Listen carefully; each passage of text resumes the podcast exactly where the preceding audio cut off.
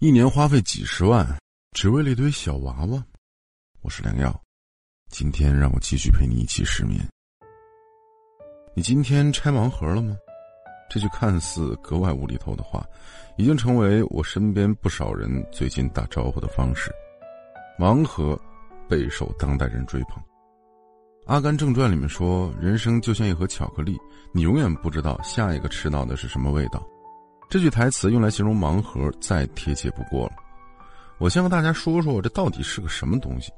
这个盲盒啊，源自于日本，类似于扭蛋和福袋，小纸盒里面装着不同样式的玩偶手办。一般呢，每种盲盒都会成系列的，按照季节售卖，价格呢在三十九到六十九元不等。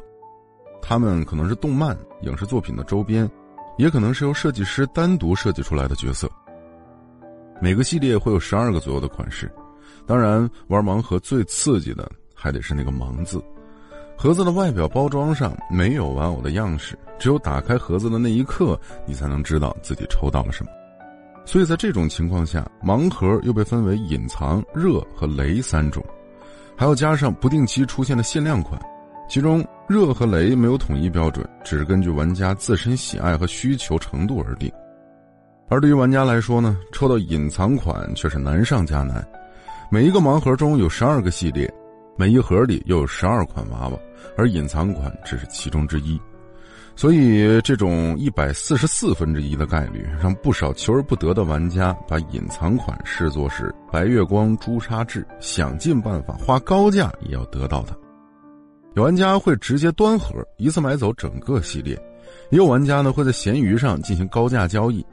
价格上涨啊，将近了四十倍左右，限量款和隐藏款都被炒至上千元，而就算这样，有些限量款也会有价无市。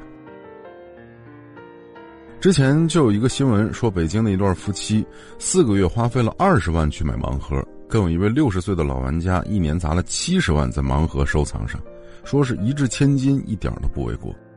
不吃饭可以，不买盲盒不行。对于盲盒爱好者来说，抽盲盒已经成为了和吃饭睡觉一样重要的日常行为，甚至在有些时候，盲盒更为重要。很多人觉得，如今炒盲盒和当初的炒鞋异曲同工，都是在消耗金钱和精力。但我觉得呀，当代人之所以这样追求和推崇盲盒这个东西，很大的因素是因为想追求一种精神层面的寄托。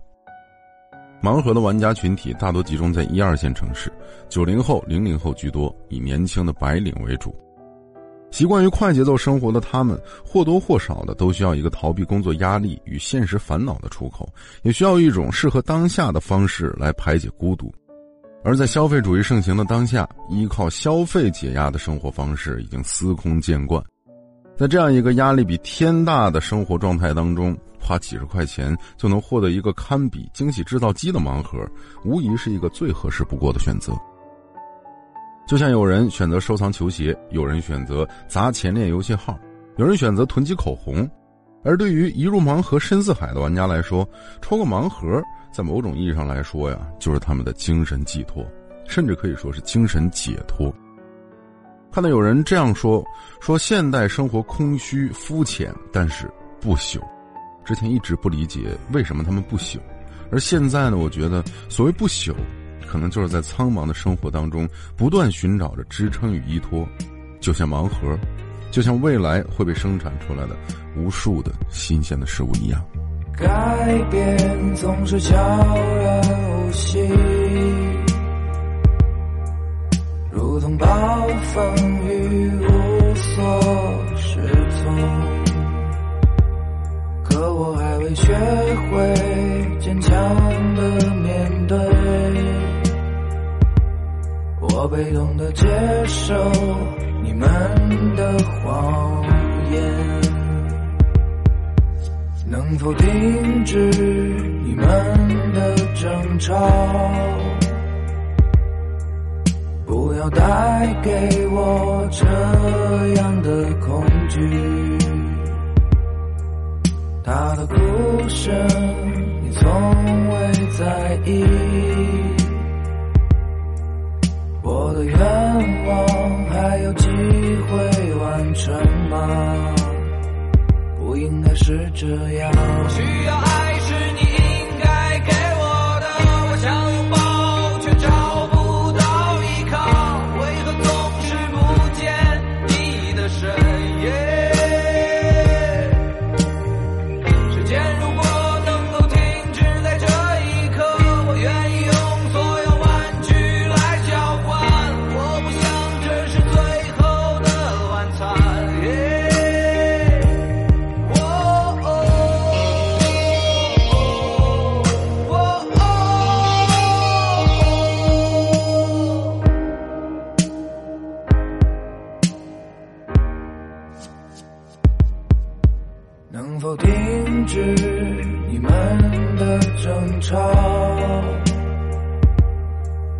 不要带给我这样的恐惧。他的哭声你从未在意。我的愿望还有机会完成吗？不应该是这样。需要爱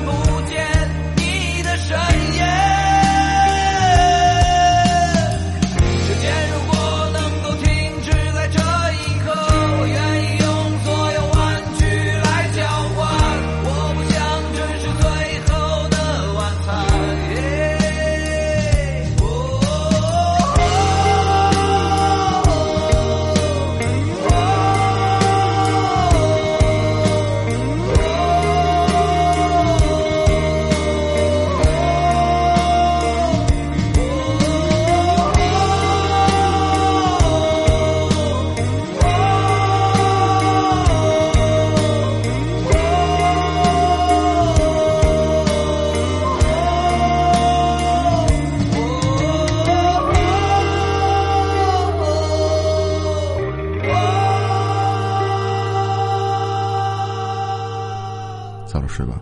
晚安。